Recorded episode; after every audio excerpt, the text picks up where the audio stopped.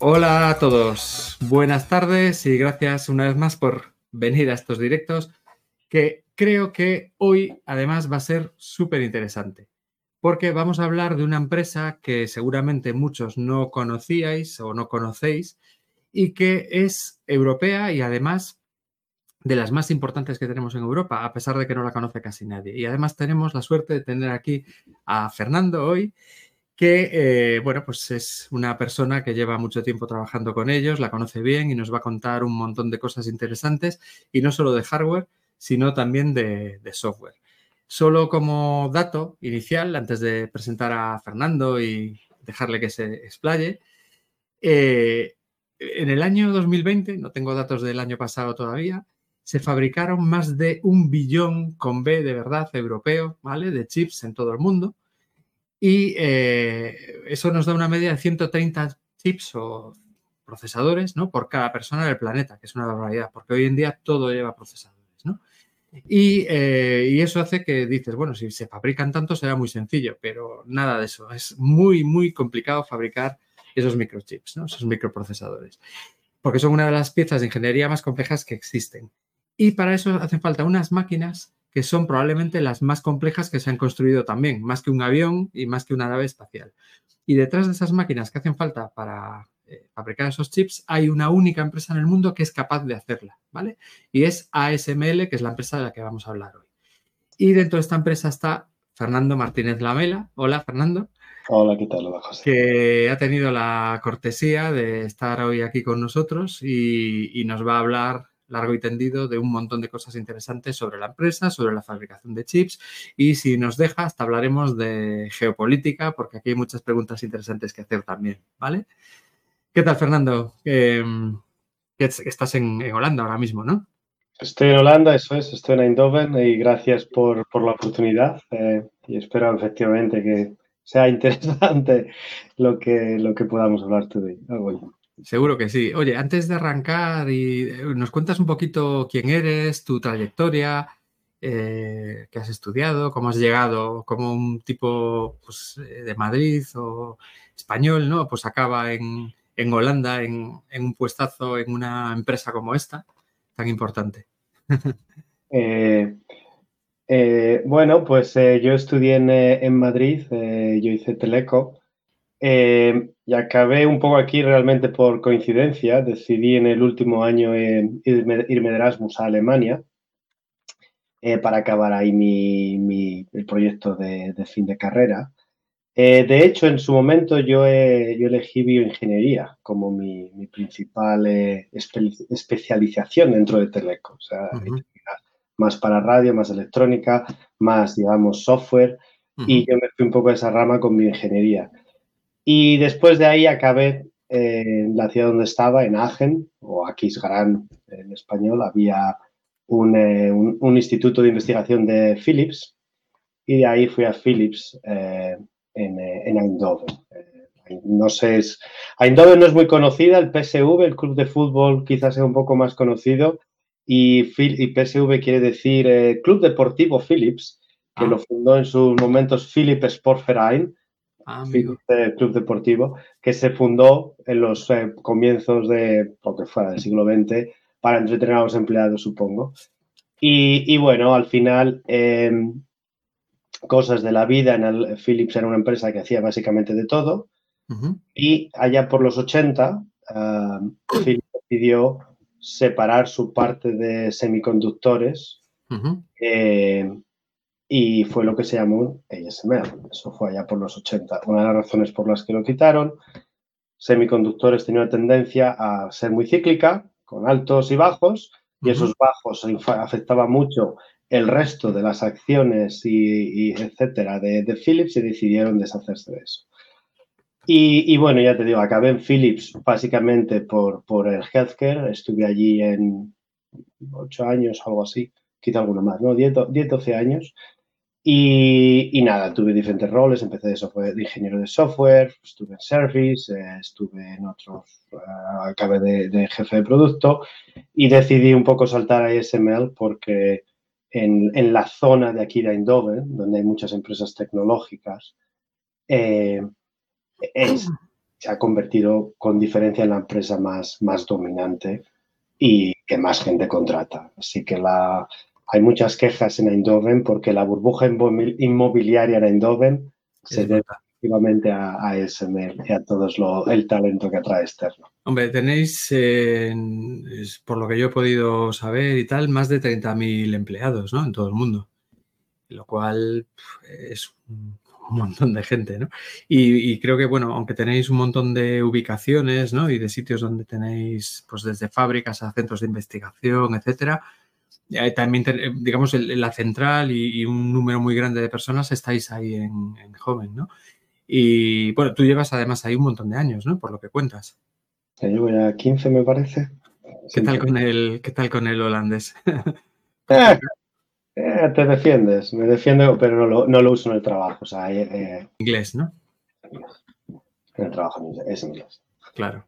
Pues eh, bueno, yo la verdad te comentaba antes de empezar que descubrí SML ahora como dos o tres años de casualidad y la verdad que me quedé alucinado ¿no? con, la, con la empresa, con lo que hacéis y tal y, y me preguntaba cómo es posible que, que, no os conociera a todo el mundo, ¿no?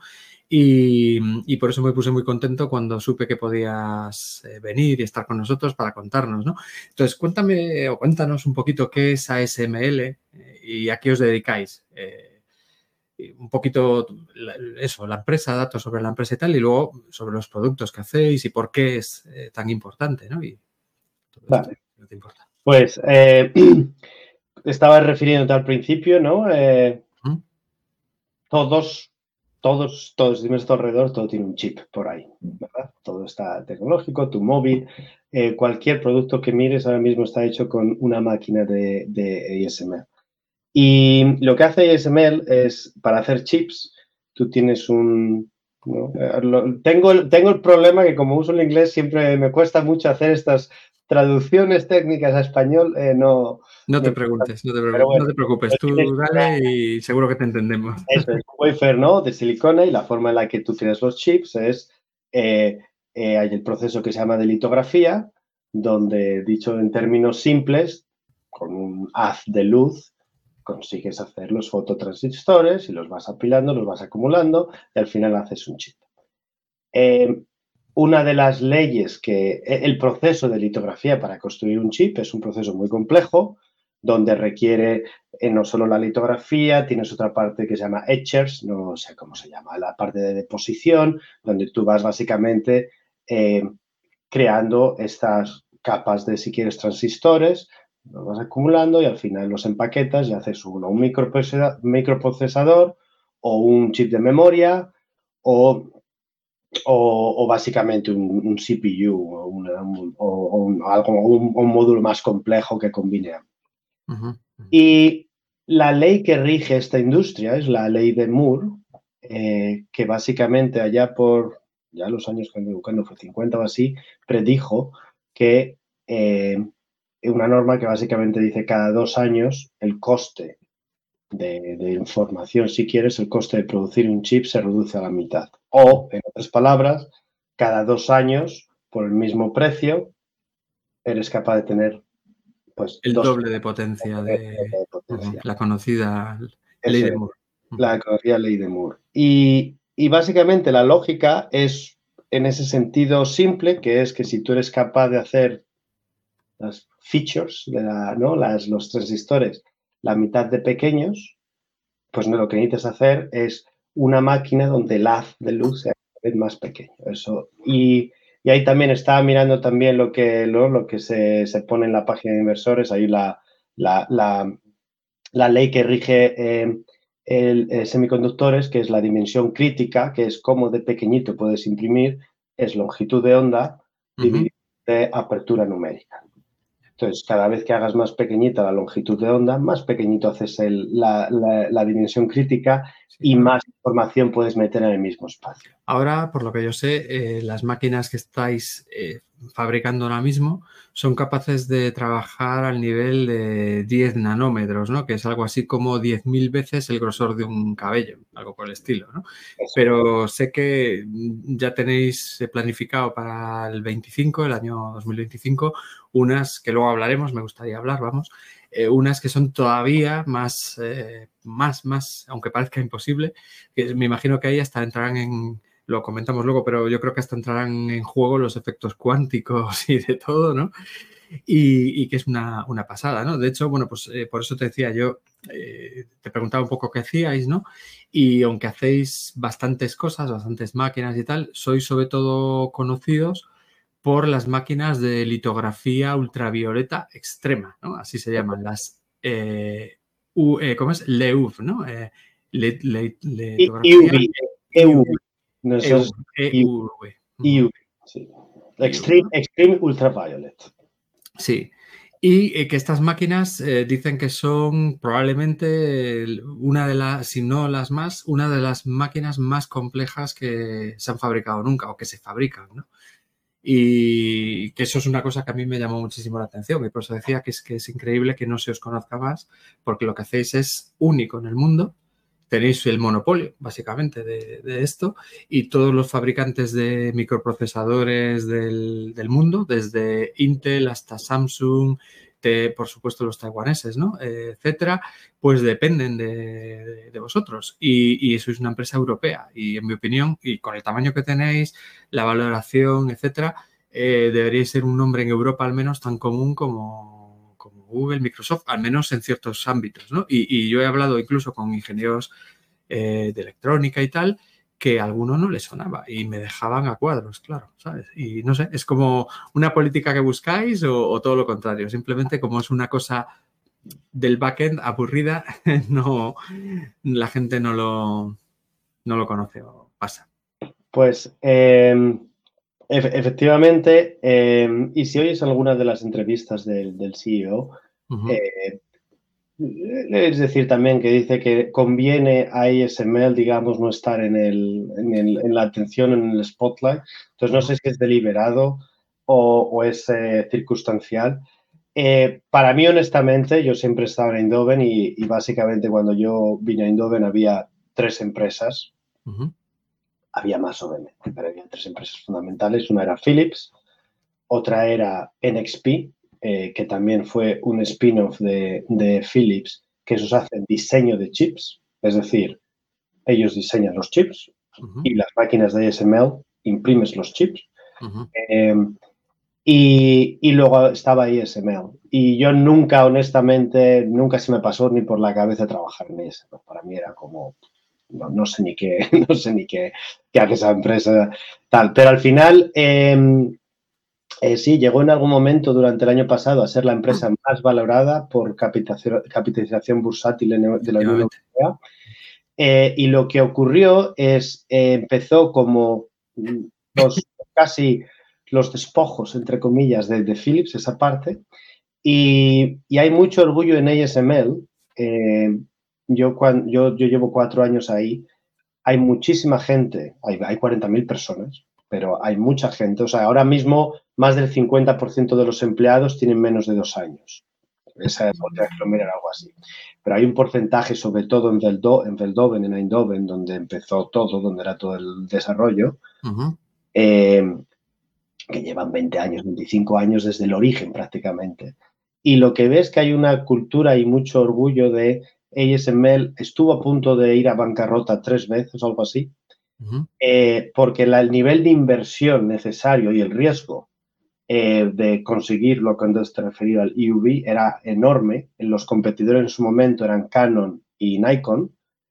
Ellos abandonaron esta carrera como esto es imposible producir básicamente un haz de luz de estos 10 nanómetros con suficiente potencia para poder imprimir en un chip. Ese es el, challenge y el, desafío. Y, estuvo a punto de, ir a bancarrota eh, por, eh, por, eso, porque la inversión, lo que consiguió también, tuvieron una innovación que se llama inmersión, que consiguieron poniendo una película de agua eh, reducir la dimensión crítica a la que me refería. Eso fue, las máquinas se llaman XT, eh, que hasta ahora eran dominantes, y una vez que sacaron el EUV, monopolio absoluto. Y entonces... Es que yo, tengo entendido, disculpe, eh, disculpa, de hecho estoy, mientras hablamos, estoy poniendo unas imágenes de la historia de ASML, de cuando nació casi en un pequeño cobertizo ahí al lado de, de Philips y demás, ¿no? Y, yo lo que tengo entendido, eh, corrígeme si me equivoco, es que eh, todo este proceso de litografía con extrema, ¿no? De ultravioleta, eh, lo inventó en realidad el ejército americano y todas las grandes empresas de chips, que básicamente eran Intel y dos más en aquel entonces, ¿no? sobre todo a finales de los 70, principios de los 80, lo veían demasiado arriesgado para invertir eh, y, no, nadie se atrevió a poner en marcha el proceso. Y fue Philips a través de esta, esta especie de spin-off pequeñito que montó, pero que luego se le fue de madre, ¿no? Quien verdaderamente apostó y quien al final consiguió que, todo esto saliera adelante, ¿no? Y como esto además con los años evidentemente se ha ido complicando y, creciendo a la bestia, luego pondré unas imágenes de la máquina esta, de la típica máquina de EUV para que se vea cómo son, ¿no? Em, y comentaremos algún detalle. Bueno, pues al final, gracias a esa apuesta grande que hicisteis o que hizo vuestra empresa, habéis conseguido ser los únicos que, del mundo que tienen el know-how y, que son capaces realmente de construirla. Ni siquiera ninguna de estas eh, que son conocidas por todos es capaz, ¿no? Esa es un poco la, idea. Y, bueno, ¿cómo, funciona? O sea, porque estas máquinas son brutales. Voy a poner ahora eh, imágenes de, cómo son y cómo funcionan. Y así la, la gente, mientras lo cuentas, lo puede ir viendo, ¿vale? Pero, ¿qué son y cómo, y cómo funcionan, ¿no? Eh, estas máquinas. Y, por y luego nos cuentas por qué, además, nadie puede competir con vosotros. Eh, pues lo que, cómo, cómo funciona eh, la, máquina, básicamente, tú produces un, y, te puedo asegurar, yo estoy en la parte de software, entonces no soy el, no soy, estoy, yo estoy rodeado de... hablaremos de software. Estoy rodeado de doctorado, pero lo que me refería antes, ¿no? Cuando tienes el, el wafer que tienes que, que, imprimir, tú lo básicamente, eh, tú diseñas, un, básicamente un chip se compone de, de diferentes capas que pones una encima de la otra. Y tú lo que quieres es que cada capa esté perfectamente alineada o la forma alineada que necesitas exactamente sin ningún movimiento. Y cuando estás hablando de antes 100 nanómetros, luego ¿no? se va reduciendo 50, 25, ahora estamos en 2 nanómetros node, es el último, el último nodo que TSMC va, va a desarrollar. TSMC. Yo decía 10 y estáis en 2 ya, que son... Entonces, entonces, tú te puedes imaginar que cada vez se convierte más complicado el poder intentar que esas partes se alineen. Pero básicamente tú lo que haces es, haces un haz de luz, el haz de luz tiene que ser suficiente ¿no? de, la, dimensión crítica que me refería antes y vas imprimiendo estas fichas. Y esto vas haciendo capas. Entonces, lo que vas haciendo con él, haces una exposición y vas moviendo, digamos, el, wafer, haciendo las posiciones para rellenar totalmente, digamos, la oblea, el, el chip después de eso. El proceso de, total litografía requiere muchos pasos, es muy complejo y requiere muchas capas. Y, y requiere mucho ajuste no solamente desde la máquina de lito, sino durante toda la cadena. Pero em, digamos que ASML es la parte, la parte de la producción, esta máquina es la parte más cara de toda la producción, es la parte más crítica eh, porque te permite básicamente definir qué tipo de chips diseñas o no. Y la razón por la que em, el, el, desafío, uno de los desafíos principales que refería antes de conseguir esta EUV, era que para esa longitud de onda conseguir una, forma de producir este, al final no hablan ni de luz, es de un plasma, que, que eh, produzca esto. Si ves los vídeos es muy interesante porque te dice la forma de producirlo, es a través de un haz de luz que lo mueves a través de diferentes espejos. ¿no? Tienes, tienes la máquina, debajo tiene lo que llaman el subfab, generando hay un haz de luz eh, 200 kilovatios, lo que sea, lo visible, además. Eh, y luego golpeas una pequeña gotita de, de, de, un droplet, de un team droplet de qué, de latón, supongo que y, y, lo golpeas eh, dos veces en, eh, en unos milisegundos y con eso consigues que se expanda, pones un espejito y esa, el reflejo de esa expansión lo canalizas hacia el chip y ahí haces, y consigues el sí, es, es, acojonante, si me permites la expresión, porque además eh, tiene, digamos, un, una precisión brutal para llegar a los dos nanómetros. Eh, además, a mí me, me, alucina que eso lo hagan con luz. O sea, vale, luz no visible, ultravioleta y tal, pero es luz, no deja de ser luz, no es, pues no sé, algo electromagnético que a lo mejor podría pensar eh, y además es en tres dimensiones, ¿no? Que es como el, rizar el rizo y todavía más, más complejo, ¿no? Entonces, una máquina, ya digo, de las más complejas que se han construido nunca, ¿no? Más que eso, más que un avión, más que una nave espacial, lo cual es alucinante. Y además, bueno, he oído varios datos que me han dejado bastante perplejo. Uno, por ejemplo, que el, el espejo, uno, el espejo principal, vamos, de la máquina, es la superficie más plana que existe en la Tierra ahora mismo. Ese, espejo que lleva esa máquina. Que si fuera del tamaño de una ciudad, el, bump, ¿no? el, bache más, grande que, que, tiene sería en proporción pues, de un milímetro o algo así. Creo, creo, que el ejemplo que usan es si cogieras Alemania entera y la planas todas las montañas, todo el relieve, sería un, milímetro de... Exacto, yo decía una ciudad, pues eso, un país, vamos, es una, barbaridad, ¿no? Que, de hecho lo hace un partner vuestro, ¿no? Que es Zeiss, que son muy conocidos por las, por las lentes, eh, precisamente, ¿no? Y luego, pues... Eh, pues he oído cosas que supongo que es ciertas, ¿no? Como que se fabrican un montón de módulos que lleva, porque lleva 100.000 piezas, una burrada así, se fabrican en 60 ubicaciones de todo el mundo, se llevan todas a donde estás tú, ahí en, Alemania, en Holanda, se monta la máquina entera en, la fábrica, se prueba, se ve que está bien, se vuelve a desmontar y se manda en avión al cliente. Y luego allí se vuelve a montar, se vuelve a probar y a partir de ahí a funcionar porque además son máquinas que cuestan como 200 millones de euros, se la puede permitir muy poca gente. Yo tengo unas imágenes aquí que estoy poniendo del transporte en avión que a mí me dejan, porque se necesitan creo que son tres trailers y dos 747 eh, para transportar la máquina entera, ¿no? Alucinante. O sea, todo esto es cierto, lo que, lo que estoy... Todo, todo eso es absolutamente cierto eh, y, y es un poco hay incluso la gente de, de, de, NSML dice es un poco mágico.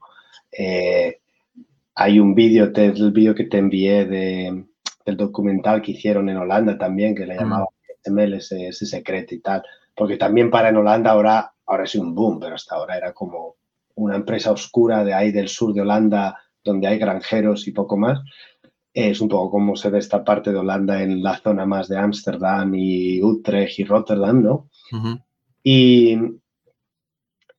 y, es un poco mágico en el sentido en que eh, tienes estos diferentes piezas, estos componentes, tienes la parte del láser, tienes la parte del, del source, que es de la fuente, tienes la parte del, del wafer staging, donde pones los wafers, y tienes todos estos componentes los pones juntos y de alguna forma mágica funciona. Y lo que ocurre es, eh, tú tienes eh, ejércitos de ingenieros, pero que están haciendo algo muy, muy especializado de una parte del, del scan. Entonces es muy difícil. Probablemente hay, hay, oficialmente para cada producto hay un, hay un ingeniero de sistemas, un ingeniero de producto, pero probablemente nadie entienda eh, completamente cómo funciona todo, sino es como, bueno, poniendo todas estas partes juntas, se ha conseguido que funcione. Y esto es lo que, lo que me refería de, antes de la cultura, que a mí personalmente me, sigue fascinando de, de ASML. Eh, creo que has puesto la foto de cómo comenzó, era un cubículo. Sí, puse, puse un, vídeo, un pequeño vídeo, sí, sí, sí. Y, y, hay mucho orgullo en ASML de se empezó así y a través de mucho esfuerzo, de mucha perseverancia y de tener al final, bueno, pues mentes brillantes consiguieron eh, este desafío tecnológico. Y la razón por la que básicamente eh, eh, pues, es el líder del mercado, un poco volviendo a lo que me preguntabas, cómo funciona el proceso de, fabricación de chips, si tú sigues la norma de, de Moore Y dices, cada dos años, digamos, tengo que eh, doblar la capacidad al mismo coste. Si tú tienes una máquina, cual era antes al IUV, que eran las de inmersión, y tienes una máquina que imprime, da igual, eh, los, los, que fuera, en algún momento ya, habías alcanzado el límite de esa máquina. Entonces, lo que empiezas a hacer es hacer capas. Entonces, por ejemplo, los chips de memoria tienen múltiples, muchas capas, tienen 32, 64, 96, las que sean. eso obviamente, eso es, las vas eh, acumulando. Y eso obviamente añade otras complejidades en el proceso del chip, porque tienes ahora que conseguir alinear y que una en vez de antes era una, luego eran dos, luego eran cuatro, para, ¿no? Si puedo imprimir, he llegado al límite de lo que puedo imprimir, ahora tengo que acumular capas. Entonces, lo que consiguió con EUV es básicamente volver al, Square Zero, si quieres, de la innovación, donde ahora, por simplicidad, haciendo una sola capa, conseguías lo que antes conseguías hacer con 60, las que fueran. Y, esta es una de las razones por las que eh, es, es, el líder de mercado, porque obviamente ha permitido eh, continuar con la evolución de desarrollo de chips más avanzados, etc. Y lo que ocurre ahora es que hay una competición de, entre quién va, quién es el líder. Claro, es que además ahora eh, estamos en un momento en que los microprocesadores están en absolutamente todo. También es cierto que hay procesadores que son mucho más básicos. No es lo mismo el que lleva un móvil de última generación o una tarjeta gráfica o un ordenador como potente como el que tengo yo aquí, que el que lleva, pues, no sé, una tostadora o un, coche incluso, ¿no? Eh, o bueno, por lo menos los coches normales, que esto, ¿no? Pero eh, ahí también eh, creo que estáis vosotros mismos en una situación de, aquí decimos de pescadilla que se muerde la cola, ¿no? De Catch 22, que es que vosotros también necesitáis procesadores para poder hacer las máquinas que hacen procesadores, porque esa máquina lleva eh, mucho hardware, pero lleva chips, lleva software, que ahora hablaremos de eso porque tú es, lo tuyo, ¿no? y, me gustaría que lo viésemos. Y al final, eh, bueno, pues estamos teniendo un, problema porque no hay chips porque no se fabrican. Y al no fabricarse, vosotros tampoco los tenéis para poder fabricar las máquinas que permiten que luego se fabriquen esos chips. Y como encima son tan complejísimas para llegar a esos niveles, pues claro, son muy caras y muy poca gente se la, o muy pocas empresas en el mundo se las pueden permitir. Es, como una, un tema súper complicado y, peligroso incluso, ¿no? A medio largo plazo, a lo mejor. Y más con la que está cayendo. Bueno, luego hablaremos también, si podemos, de geopolítica, que me parece muy interesante, ¿no? Pero eh, sí. Entonces, vosotros, por ejemplo, eh, ahora no fabricáis, o sea, eh, todo lo que vendéis, todo lo que fabricáis lo vendéis, básicamente, ¿no? Y, y, no podéis fabricar más porque no tenéis capacidad o porque, o por eso, porque faltan chips, porque falta personas o no sé si puedes hablarme un poco de eso. A lo mejor no es lo tuyo, ¿eh? Y perdona si te... No, no, no. Eh, ¿Te referías a, la pescadilla de que se muerde la cola? Lo que ha ocurrido fue, ha sido más como un círculo vicioso. No, perdona, un círculo virtuoso. Eh, lo que quiero decir es que cuando hubo, por ejemplo, ahora toda esta demanda con los coches eh, eléctricos, autónomos, etcétera, ahora con el COVID, todo lo que hubo, hubo un boom también, ¿no? De de eh, todavía utilizar más, pues como estos medios, ¿no? No es que no existieran, pero usar todavía más. Eso eh, llevó a la necesidad de una demanda adicional de, chips, de memoria, de procesadores, quizá no necesariamente de la última tecnología. Para poner un ejemplo, cuando uno se refiere a los chips de, última tecnología, si miras el último iPhone, suele siempre eh, no sacarle el badge de tenemos el procesador, el último es el A2, y eso suele ser también relacionado TSMC, que es la empresa que se llama Under Foundry. Eh, Foundry son las empresas que ellos no diseñan ningún chip, lo único que hacen es imprimir chips a masiva escala. O sea, tienen vuestras máquinas eh, como locas sacando chips ahí. Eso es, entonces lo que tienen, lo que compiten es eh, por quién, básicamente compiten por asegurarse de que el último chip más avanzado de Apple se lo dan a ellos para producirlo. y, pero básicamente lo que hacen es, tienen, ¿no?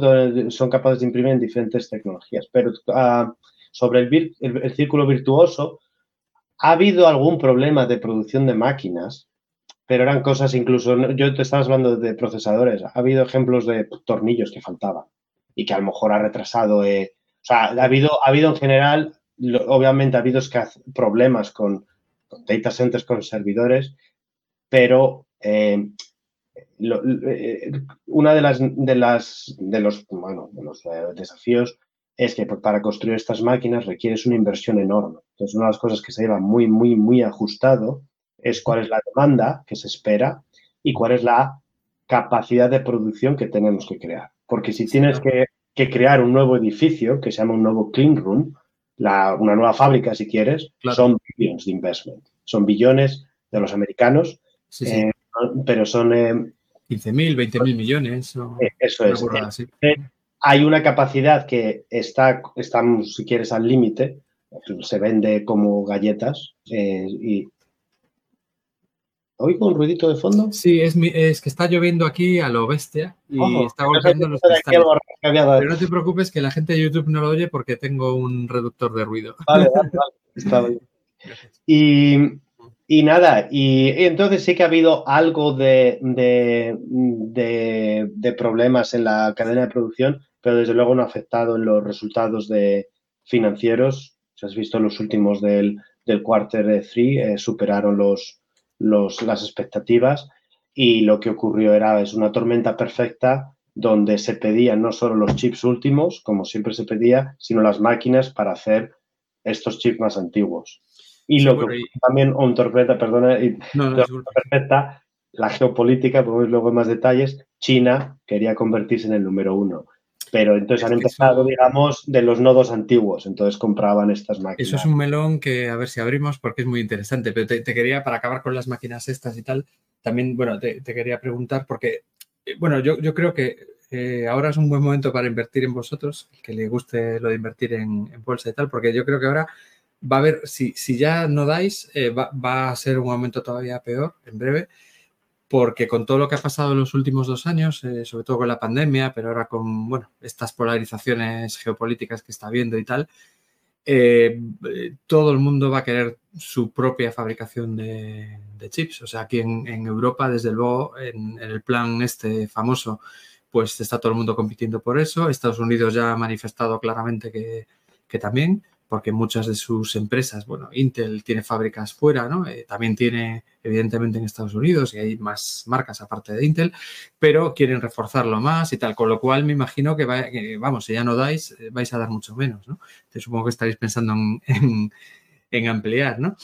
Entonces, luego hablamos de esto. Yo lo, que te quería preguntar es la parte del software, porque entiendo que todo esto que hemos visto y, y comentado de la máquina y los haces de luz y todo lo que hace, eh, al final como casi todo en la vida hoy, lleva un software detrás. Tiene que haber un software para controlar eso, si no es imposible por de, eh, manera mecánica ¿no? Eh, controlar algo con, tanta precisión. ¿no?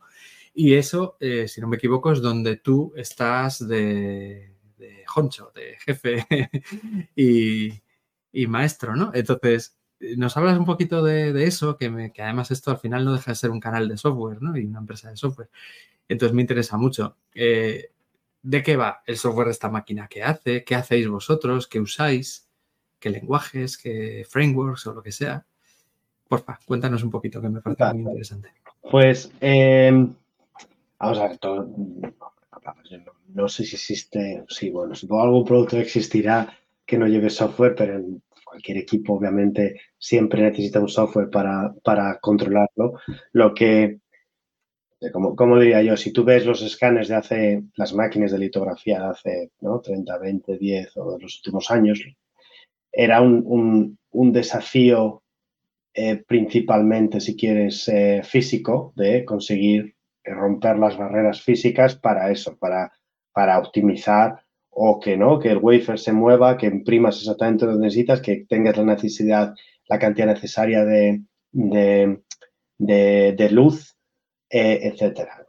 Pero lo que va ocurriendo es que, y hablabas antes, ¿no? De cada vez llegas a, casi niveles cuánticos que, y efectos cuánticos que ocurren ahora que pueden ocurrir. La idea es también ver cómo eh, con software puedes mejorar el proceso o la, performance, el rendimiento de, la mente. Entonces, hay, hay dos parámetros. Hay si tú coges una escala, hay dos parámetros eh, eh, fundamentales a manejar. Uno es, obviamente esto está simplificado, pero uno es el overlay, que es si cuando imprimes, como de pequeñito imprimes, y una vez que imprimes, asegurarte que cada, no cada capa está exactamente encima de la siguiente, donde debe estar. Y el otro es el número de wafers que puedes imprimir por hora, ¿no? Que aumenta, ¿no? Eso, eso ya es, es únicamente economías de escala. Si puedo imprimir, si invierto 300 millones invierto 300 millones de chips al año, pues me cuesta un chip al año. Es, simplemente economías de escala. Entonces, em, lo que la evolución es, siempre ha existido, obviamente, un software para controlar escáneres, siempre ha habido un escáner, un, software ahí. Mucho de esto probablemente sea muy, eh, como se dice, muy antiguo, de creado en eh, probablemente código eh, C, probablemente eso ni, ni, siquiera no estoy seguro de qué código lleva eso. Pero la parte en la que yo estoy es, ok, ¿cómo podemos usar información que viene de todos estos equipos para mejorar el, rendimiento? Y entonces, eh, básicamente, y para hacer esto, para simplificar también, tú imprimes el chip y luego mides qué tal lo has imprimido. Y con la información que es masiva, que sale del primer paso, y la información que también es masiva, que sale del segundo paso, eso es lo que se llaman máquinas de metrología, para medir lo que imprime el chip. Hay también todavía más avanzado, que se llaman máquinas de inspección, donde todavía con más detalle ves, he imprimido el chip correctamente.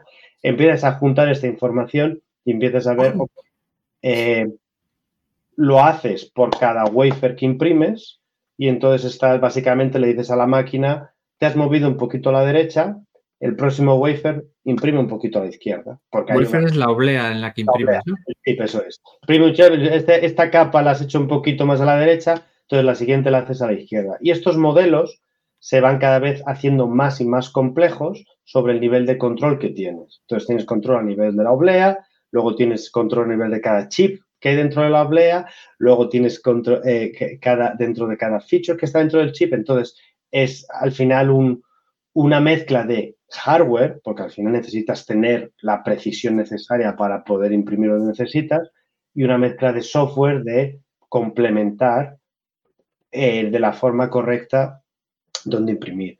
Uno de los software que se, que se usa, por ejemplo, desde hace bastante tiempo, tú cuando imprimes utilizas una, eh, una retícula de diseño, ¿no? Haces un, un reticule y dices, esto es lo que quiero que imprimas y hay deformaciones. Entonces, lo que haces, por ejemplo, es a través de software diseñar cómo modificar eh, lo que imprimes.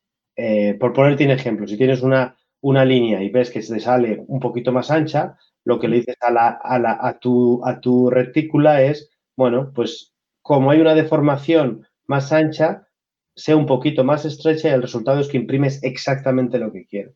Entonces, eh, lo que ahora tenemos es una digital platform, una, tenemos una plataforma común y ese es el producto que, yo hago y la idea es una plataforma donde eh, tengamos acceso a un data, si quieres, un data hub, eh, un data lake, como lo quieras llamar, donde colectas la información de todos estos equipos una plataforma donde tengamos también una forma común de hacer, ¿no? de consolidar esa información en databases, ese tipo de cosas, asegurarnos de que la plataforma está y permitir que eh, y facilitar el desarrollo de aplicaciones que al final usan una combinación de software con, al, final es dominio, eh, conocimiento de dominio, conocimiento físico de modelos físicos que necesitas aplicar. O sea que al final digamos que, la máquina es un hardware, pero está eh, con, un software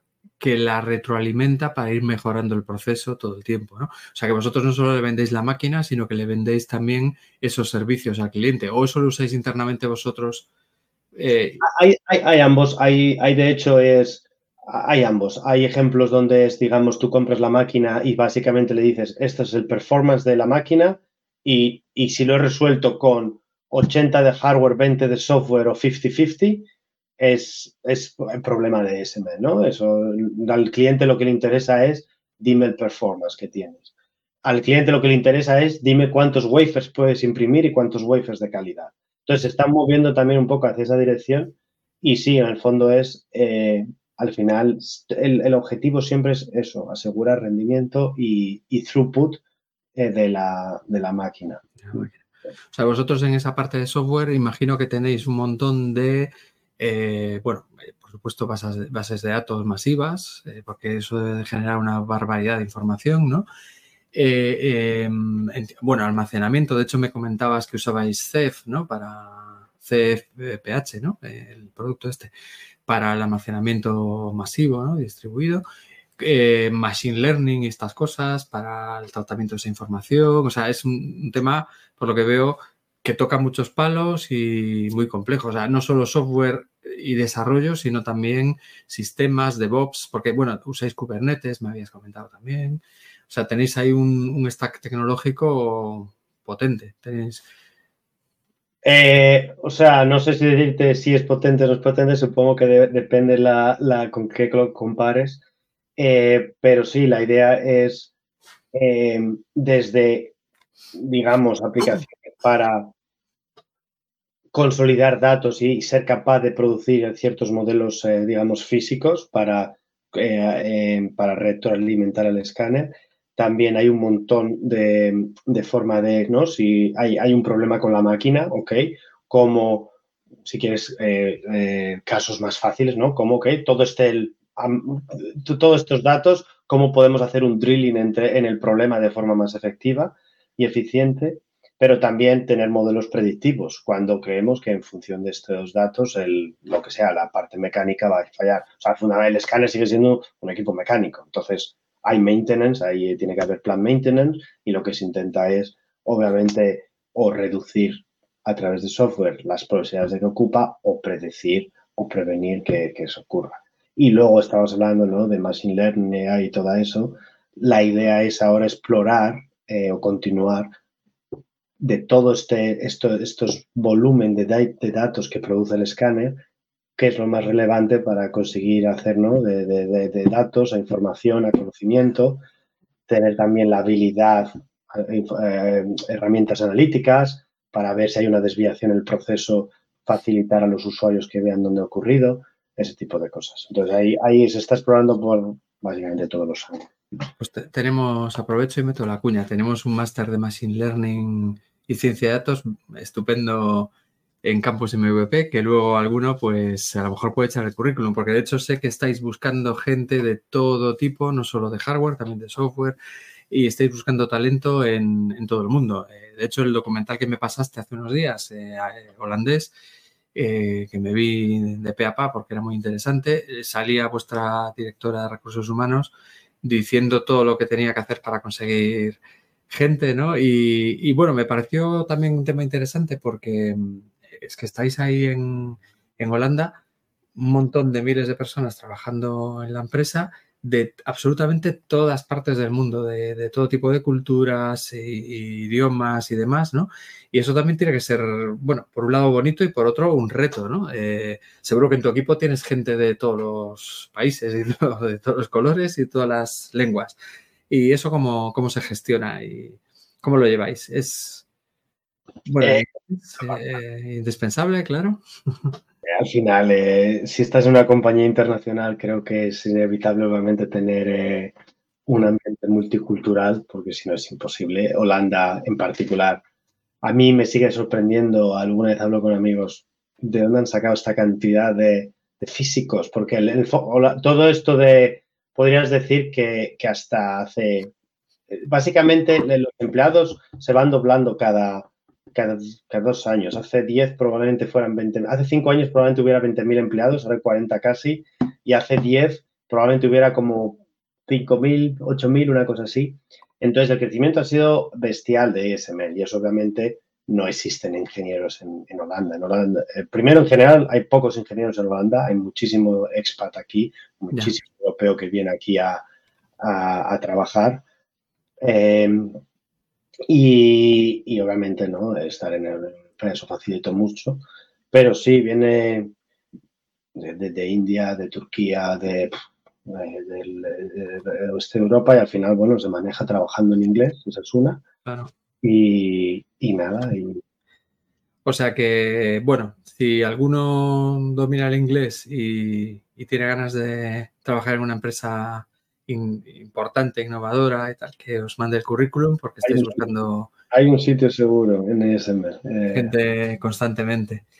Pues eh, bueno, yo también, eh, para simplificar, lo que yo sé de vosotros ¿no? y del tipo y del negocio en el que estáis y de la fabricación de chips, es que básicamente hay dos tipos de máquinas ¿no? de fabricación de, obleas, que es donde se imprimen los, los chips, y que son las de las, las originales, ¿no? De Deep eh, Ultraviolet, o sea, DUV. DUV, que son para chips menos avanzados de los que estamos consumiendo ahora en, estos eh, móviles, en estas tarjetas, en estos CPUs eh, potentes, ¿no? que son más bien las que van en, pues eso, lo que hablábamos antes, en los coches, en, otro tipo de dispositivos más antiguos, ¿no? Y las EUV, ¿no? Las Extreme Ultraviolet, que son las famosas por las, bueno, por las que os habéis hecho famosas y que solo vosotros podéis construir. Porque las DUB creo que las puede fabricar otra gente, Canon, decías, ¿no? Antes y, y Nikon, ¿no? Creo que también, las dos japonesas. Pero bueno, tampoco sois muchos, sois tres, no es que, no es que haya. Pero vosotros ya estáis un paso más allá y habéis anunciado que para 2025 tenéis una máquina más brutal todavía, más cara todavía, con lo cual más barreras para que la compren, porque creo que va a costar sobre 300 millones, que se llaman eh, High NA. Ya no llevan lo de EV, o sea, mm, lo cual me hace sospechar que incluso es otra tecnología ya distinta, ¿no? Y que también es, eh, sois eh, los únicos del mundo que podéis hacer eso, ¿no? me refería al, principio, ¿no? La fórmula que rige esto es la dimensión crítica, que es longitud de onda dividido entre apertura numérica. Y high NA lo único que quiere decir es high numerical aperture. Ah, amigo. Entonces, el high NA es fundamentalmente es una EUV machine, pero donde consigues con el doble de apertura numérica, si quieres, o con mayor apertura numérica, reducir esa dimensión crítica. Entonces, en este caso, la, innovación es no cambiando, digamos, la luz, el haz de luz, sino, eh, sino la apertura numérica. Y, y sí, eh, ya están ya, se, ya están los primeros eh, clientes peleando por quién va a ser el primero. Porque creo que entran pruebas el año que viene ya, el 23, por lo que leí. Yo es que leo mucho. Pues, eh, sí, no estaba seguro de cuándo, pero a finales del año que viene mm. eh, efectivamente estará eh, en Intel, es el, primero. Creo que sí, por lo que he leído por ahí. Y, esto va a revolucionar otra vez un poco la fabricación, está igual. Hay escépticos también, pero esto ahora mismo lo que pasa es simplemente es nadie se quiere quedar atrás. Ya. Y entonces la competición es tan feroz que es, es no quieres quedarte atrás y no quieres no tener la máquina de ASML. Es un poco donde estamos. Bueno, oye, bien para vosotros también. Es, fascinante. Tengo, tengo, aquí una, bueno, no sé si es una pregunta o un comentario y ya que estamos, pues mira, voy a aprovechar y, la voy a poner. Nos dice Juan Carlos en lo siguiente, que fabricar microprocesadores no requiere know especial, know-how especial, entiendo, si ya tienes la máquina. Entonces no veo que sea un problema deslocalizar la fabricación. No sé si estás de acuerdo con esta... Como no, sé si es una pregunta o una afirmación, no sé si estás de acuerdo con la afirmación. Que sea un problema deslocalizar la fabricación. O sea, me imagino que se refiere, acláranoslo Juan Carlos, si, quieres, a que, eh, bueno, pues a lo mejor que a China no le dejen tener las máquinas les da un poco igual porque pueden fabricar en otro lado. Pero entiendo que, o, que a nosotros como europeos nos da igual no tener fábricas de chips, pero yo creo que con la competencia brutal que hay y teniendo en cuenta que hay muy pocas máquinas y solo las fabricáis vosotros, que sí que es importante el, poder comprarlas, ¿no? Lo, que no estoy seguro de la pregunta es, eh, porque hay dos cosas, es una vez que tienes la máquina y tienes el diseño, si es tan relevante, dónde o no eh, eh hacerlo, eh, obviamente el, invertir en una máquina de fabricación son billones de inversión y requiere volumen para, para que básicamente haya algún retorno. Eh, las empresas que había, muchas han desaparecido, se han consolidado. al final tienes ¿no? cinco o seis majors, ahí todavía una cola grande de pequeños, pero no. Entonces las barreras son en principio altas.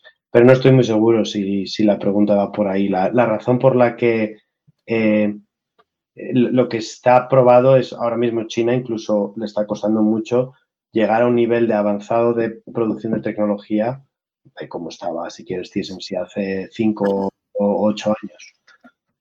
pues eh, le pedí a Juan Carlos que nos la reformule un poco, a ver si podemos contestarle mejor o puedes contestarle mejor. Eh, y, entonces te, quería preguntar yo sobre las de High NA, ¿no? De la Numeric Aperture esta. Eh, que si al final es como se espera, ¿no? Y nadie se quiere quedar fuera y demás, ¿qué, impacto, eh, eh, si puedes decírmelo, esperáis que puedan tener en los dispositivos que utilizamos las personas, ¿no? O las empresas. Es decir, estamos ya en dos nanómetros. Si esto va más allá, ¿qué, vamos a conseguir, ¿no? supongo que un tamaño mucho menor o una concentración mucho mayor ¿no? de transistores en un solo tal. ¿Y ah. qué se puede conseguir con eso? ¿Muchísima más capacidad de proceso? Al, al final, eh, no, esto, esto es también eh, un poco filosófico si quieres. Es que se consigue con toda esta innovación. Entonces lo que consigues es que tu móvil, eh, tus fotos sean cada vez ¿no? más potentes, una pantalla de vídeo de 4K, luego tendremos vídeo de 8K, hacer streaming de todo el vídeo y bueno, pues decir eh, cuánto de eso es necesario o no, eso es otro, otro argumento, pero en el fondo lo que tendrás es eh, procesadores más potentes. A alguien se le ocurrirá qué hacer con eso, si es el nuevo iPhone, si es eh, realidad virtual, lo que sea, o, o, básicamente transistores o memorias más, mayores. y los datos siguen creciendo, o sea, la ley de Moore continúa. Pues vamos, básicamente tendremos aparatos más pequeñitos o más, mucho más potentes. ¿no? Sí, vamos continuando y, y será no, solo eso, sino obviamente se han conseguido ahora, ¿no? Si tú siempre usas de ejemplo, la tecnología que hay en un móvil es mayor de la que hubo para enviar eh, la primera nave espacial a la Luna.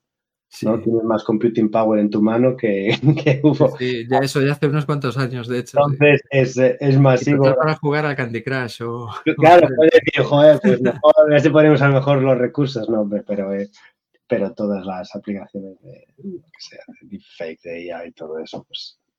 Pues... Em, eh, a ver, yo tengo aquí alguna pregunta incómoda y otras menos estamos llegando casi una hora y iremos, terminando en breve, ¿vale? Pero como yo creo que el tema es muy interesante, o al menos a mí me gusta mucho, te voy a hacer alguna pregunta más, ¿no?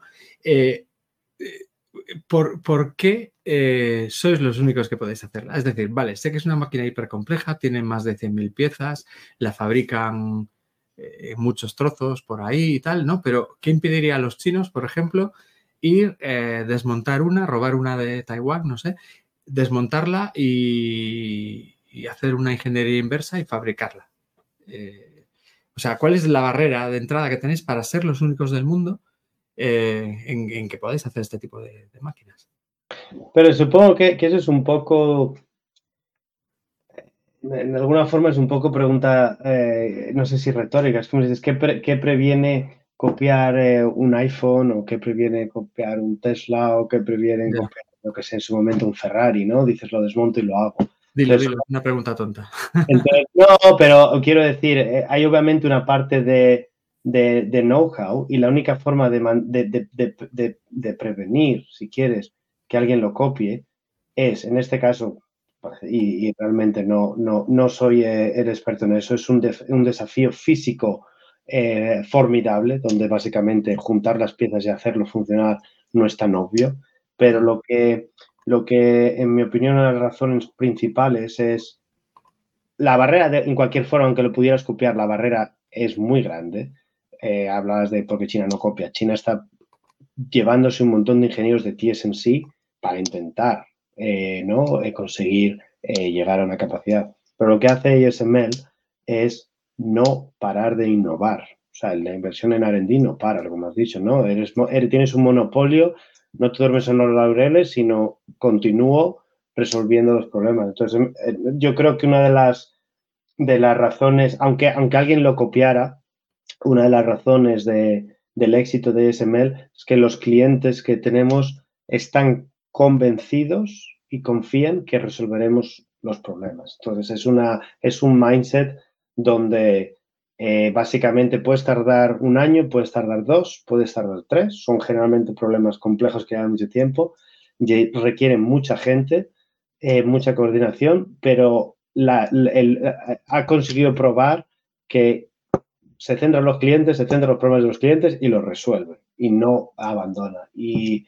entonces, básicamente, no, no creo, o sea, obviamente, yo creo que la clave es eso, el que primero, seguro que no es tan fácil de copiar, eh, y dos, eh, aunque lo hicieran, ya estás tres pasos por delante, pero el momento en que lo hagan. Sí, eh, de hecho, estaba comentando José Antonio, uno de los que están en directo ahora, que ASML tiene la ventaja de que la ingeniería inversa lleva tanto tiempo e invierten tanto en I+.D. que incluso si alguien empezara a copiarla, para cuando acabasen ya tienen algo mucho más avanzado, que es lo que estabas diciendo tú, ¿no?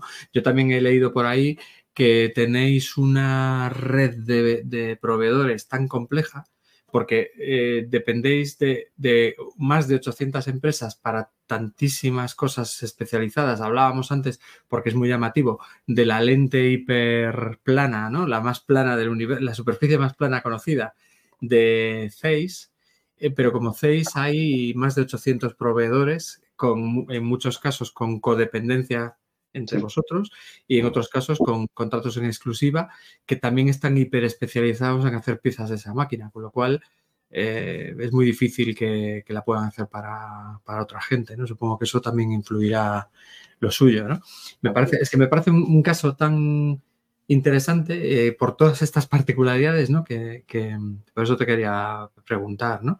Y para ir terminando, otra cosa que a mí también me personalmente me fascina hace bastante tiempo y me preocupa al mismo tiempo, es em, el modelo tecnológico, industrial y universitario que tenemos en España, comparado con el modelo tecnológico, industrial y universitario que tienen otros países, como por ejemplo Holanda. Bueno, tú estudiaste en España, pero llevas un montón de años en Holanda. No sé si a lo mejor puedes hablar un poquito de esto porque lo has vivido directamente o por lo que has visto. Estando ahí. ¿Y qué opinas sobre, sobre el tema? Porque yo creo personalmente que estamos en una clara desventaja frente a otros países, especialmente del norte de Europa, ¿no? precisamente por lo mal que estamos gestionando todo esto desde hace décadas y no parece que a nadie le preocupe porque preocupan más otras cosas. ¿no? Entonces, no sé, ¿qué opinas, qué opinas al respecto?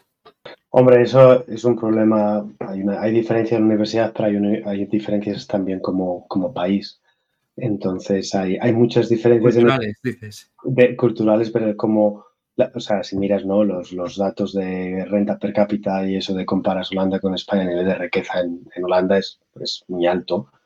Eh, eh, ahora volvemos a la pescadilla que se muerde la cola. Es, alto porque tienen un modelo eso es. tecnológico, industrial, formativo, eh, distinto, ¿no? Entonces es como un círculo, en este caso, virtuoso. Tienen, pero tienen también, porque no, obviamente tienen un sistema de educación muy alto, pero no olvidemos, ¿no? Que tienen también el, 50% de, gente de fuera. Aquí hay, no hay tantos ingenieros, ¿no? Si, lo quieres poner así por, eh, por, por, una métrica.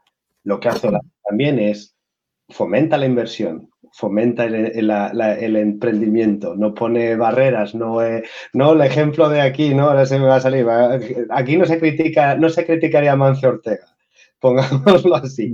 Entonces, eh, y que no es un ejemplo de tecnología, pero es lo que se dice siempre en España, ¿no? Que hay un poco de, ¿no? De la envía, el que hace algo bien se le cruje. Eso no ocurre en Holanda. Hay un proverbio japonés que bien podía ser español y yo muchas veces digo bien podía ser gallego, ¿no? Porque aquí lo vivimos mucho, que es a clavo que sobresale, martillazo en la cabeza. Pues, pues, pues eso. Y entonces, eh, y luego sobre el sistema educativo también lo que hacen, eh, desde luego a nivel universitario, tienen mayor colaboración con las empresas, que es de nuevo, en España creo que se vería como un tema cuasi filosófico, que no es correcto que recursos públicos vayan a una empresa privada. Aquí es como, que eh, pongamos a los ingenieros y, y lo lógico es que hagan productos que se venden, las empresas son los que lo hacen y hagamos un poco de simbiosis aquí y las cosas irán mejor para todos. Y, es un poco esa mentalidad eh, creo que es la que prima aquí y, eso se, creo que se, se ¿cómo se dice? Se, se, va en todas las capas de todos los niveles. Vale, yo creo que este es un tema que un día, a ver, eh, no sé si espantaré a, la audiencia, pero creo que un día igual rompo ese melón porque invitaré a alguien especialista porque creo que es un tema súper interesante, eh, mucho más importante de lo que nos creemos, ¿no? Y, que, y, que, tiene interés más allá de la tecnología, sino como sociedad, ¿no? Y, y demás. Entonces, eh, bien. Bueno, pues sobre esto educación, ¿eh? ¿eh? cuando los niños, yo tengo dos hijos, cuando cumplan 12, se le, similar a los alemanes, se les mete en tres categorías, digamos bachillerato, bachillerato menos uno, bachillerato menos dos, que no es ni se, o sea, como si quieras FP y tal. Tienen más, o sea, tienen más claro que es normal que haya gente que o por esfuerzo o por talento o combinación tenga diferentes skills y no pasa nada. Es decir, eh, no todo el mundo tiene que acabar de doctorado eh, y no todo el mundo, y no pasa nada por, por, por eh, pues, trabajar de lo que sea, de ingeniero, lo que sea, de ingeniero, de electricista o de lo que sea, da igual. sí, sí, sí, sí. Y, y, eso es un poco también creo que eso también un poco en ese sentido ayuda también a quizá filtrar más. No sé si es parte de... Pues no lo sé, no lo sé. Eh, pero aquí hay expertos, yo conozco alguno eh, en, tema universitario y en tema de innovación y tal, que seguro que tienen mucho que aportar y a lo mejor eh, ya, ya preguntaré por ahí a ver si, si alguno se anima. Pues bueno, ya llevamos una horita y pico, casi diez minutos, entonces podemos ir terminando si te, si te parece. Pero bueno, te quiero hacer alguna pregunta bonita para terminar, ¿no? Y eh, desde tu punto de vista, que yo creo que es un poco más privilegiado que el que podamos tener los demás, eh, ¿Qué, avances esperas que se produzcan en lo tuyo? ¿Me vale la fabricación de chips o, lo que hacéis vosotros en la empresa o tu departamento y tal, de cara a los próximos meses o años? ¿no? ¿Qué crees que puede haber? Igual, igual te fastidio con la pregunta, ¿no? Que sea, que vaya a ser un cambio importante, ¿no? Y que nos va a afectar a todos un poco, pues porque vamos a tener mejores dispositivos o no sé. ¿Se te ocurre eh, algo o es una pregunta tonta? No, no, no, nunca. No, no, no. Eh, ¿qué, creo que va a resultar, digamos, útil para la sociedad de esta innovación con estas máquinas? ¿Es lo que es tu pregunta? Eh, sí, ¿qué, ves en el futuro? Para, o, simplemente ves más integración en la misma oblea, más chips, con máquinas más complejas? ¿O hay algo que no sé, que se rumoree, que, todo, que solo sea algo en la cabeza de alguien todavía, pero que pueda revolucionarnos. Claro, pero sí, no sé si hablas de esto, pues efectivamente, ¿no? Te hablas del número de dispositivos conectados, ¿no? Y ves cómo eso va creciendo también una curva exponencial. Ahora todo el mundo tiene un móvil en la mano, tienes varios dispositivos y luego será el IoT donde todo esté constantemente conectado. Aplicaciones de realidad virtual, eh, para, ¿no? Para, ahora de hecho se exploró con ASML para hacer, ¿no? Service a través de las gafas de Google y poder realizar esas cosas. Todo al final va a continuar permitiendo que se continúe la innovación, ¿no? Si, ahora si me preguntas, eh, vamos a conseguir eh, ver como Minority Report, ¿no? Y tener aquí un screen que la, no sé si has visto la película de Minority Report, y tener ahí un plasma extraño, pues supongo. Bueno, esta semana, no sé si lo has visto, eh, ha salido, bueno, aún tengo que verlo para creérmelo, pero ha salido una gente que dice que a partir de em, encefalogramas, bueno, de, que te miden las ondas electromagnéticas del cerebro, usando un modelo de difusión parecido al de eh, estas ah, IAs que hay para generar imágenes, que hice un directo el mes pasado sobre eso, son capaces de generar una imagen de lo que tú estás pensando. Que no será exactamente igual, ¿vale? Pero si tú estás pensando en una jirafa, te saca una jirafa. O sea, me ha dejado alucinado y, quiero, yo soy un poco como Santo Tomás, todavía quiero tocar para ver, ¿no? Y, creerlo. Pero si eso es verdad, mm, por un lado, o, y por otro, Dios mío, qué miedo, ¿sabes? Y entonces, no sé, eh, lo de Minority Report igual no es ninguna deja de ser ciencia ficción, ¿sabes? Ayer estaba mirando Twitter y aparecía un vídeo de Elon Musk y era como, esto, esto es esto de deepfake. Y estuve mirando y me apareció otro, una, una chica que la habían hecho de realidad virtual. Era imposible distinguir. Era imposible. O sea, y ahora, ahora mismo lo ves y dices, ya no sé, ya no sabes dónde mirar. Era imposible pues distinguir. mira, yo, ahora que dices eso, voy a contar una cosa aquí que no he contado nunca y que a lo mejor a algunos se me cabrea, pero lo voy a, lo voy a contar. Eh, en, alguno de los vídeos de que he hecho en el canal en los últimos cuatro meses, tres o cuatro meses, hay uno o quizás dos en, la, en los que salgo yo hablando y no soy yo. Y precisamente lo que quería era hacer, no lo había contado, pero eh, lo que quería era subcontratarme, no, no tener que hacer yo el vídeo y probar si con eh, ciertas técnicas de IA que hay era capaz de conseguir algo que diera el pego y no y nadie me ha dicho quién estoy hablando ahora? Dime con quién estoy hablando ahora. nadie me ha dicho nada, es decir, que ha dado el pego. Ahora seguro que lo buscan y dicen, ay, se nota y tal, probablemente. Pero yo, yo que lo sé, lo noto. Eh, pero es muy sutil y, aún le queda mucho que mejorar. Eh, pero, pero es una pasada. ¿eh? Y de hecho, tengo algún vídeo de coña hecho con su Schwarzenegger y tal para probar y a lo mejor lo publico también. es muy gracioso. Me dice aquí José Antonio, eh, que es uno de nuestros asistentes en directo, que se ve cierta tendencia entre la gente de nuestro sector, a, porque ya se lo vio a más personas, a tocar la batería electrónica que se ve al fondo. Quizás una clave oculta del éxito. Pregunta. Es falso, es falso. La tengo ahí para decorar. Nada, la compré como, Estaba oferta en el líder y la compré. pues Antonio, yo creo que es la clave del éxito y no os lo quiere decir, así que eh, la guitarra, la guitarra la toco más. Vale.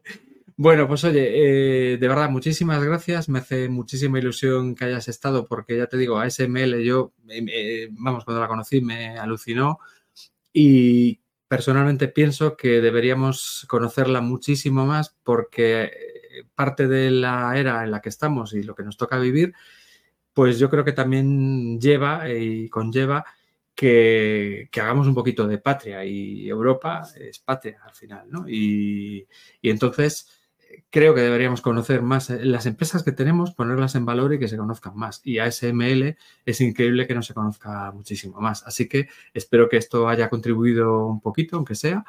Y además, nadie mejor que tú, que estás muy dentro y, en un puesto además relevante desde hace ya años para contárnoslo. Así que muchísimas gracias.